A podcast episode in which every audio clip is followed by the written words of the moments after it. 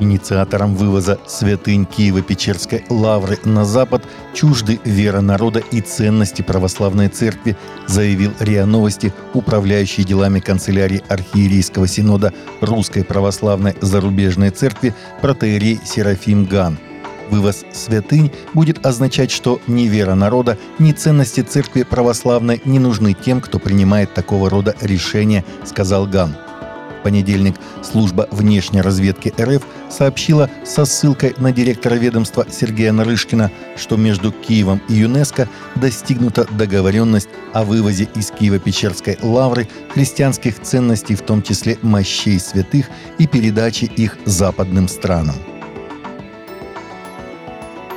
Объединение христиан полного Евангелия Беларуси выступило с заявлением по поводу разрушения здания церкви «Новая жизнь», Текст обращения от лица епископа Леонида Вороненко и Совета Объединения опубликован на сайте Объединения.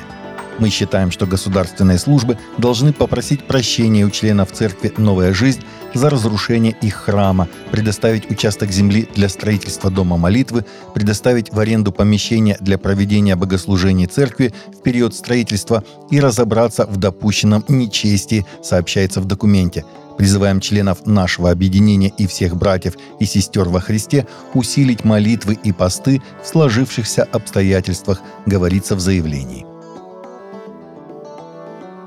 Папа Римский уходит на каникулы. В течение всего месяца июля, как и в предыдущие годы, общие частные и специальные аудиенции понтифика будут приостановлены, сообщает Vatican News со ссылкой на префектуру Папского дома – Общая аудиенция в среду 28 июня на площади Святого Петра будет последней перед летними каникулами. Она также станет первой после госпитализации Папа Франциска в больнице имени Джемилли, когда он перенес операцию на брюшной полости.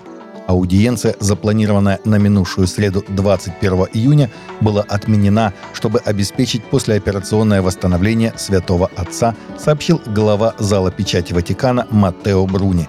Встречи с верующими возобновятся в августе, и первая из них с катехизическим наставлением на площади Святого Петра пройдет в среду утром 9 августа. Китайские христиане в провинции Хэнань вынуждены подавать онлайн-заявки на получение разрешения посещать церковь провинции Хэнань проживает большое количество христиан, и теперь верующие должны регистрироваться и назначать встречи для любого религиозного мероприятия с помощью приложения Smart Religion. Оно было создано комиссией по делам национальностей и религий провинции Хэнань. Мусульмане и представители других религий также попали под эту директиву. По данным China Aid, те, кто регистрируется, сначала должны выбрать предполагаемое религиозное заведение, затем для оформления бронирования вводится личная информация, имя, дата рождения, номер телефона, идентификационный номер, постоянное место жительства и род занятий. Посетители церкви также должны сообщить код бронирования и проверить температуру своего тела.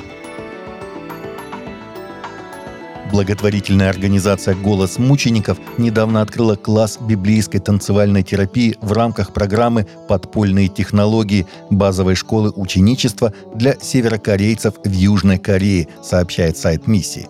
Беженцы из Северной Кореи, приспосабливаясь к жизни в Южной Корее, сталкиваются с многими проблемами.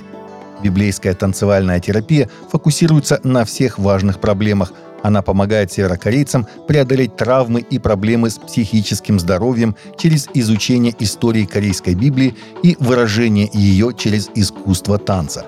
С помощью библейской танцевальной терапии северокорейская студентка госпожа Чан узнала, что Библия сначала попала не в Южную Корею, а в Северную. Она сказала, «Я думала, что Южная Корея имеет долгую историю христианства, но занятия танцами помогли мне опровергнуть эту идею». Таковы наши новости на сегодня. Новости взяты из открытых источников. Всегда молитесь о полученной информации и молитесь о страждущих.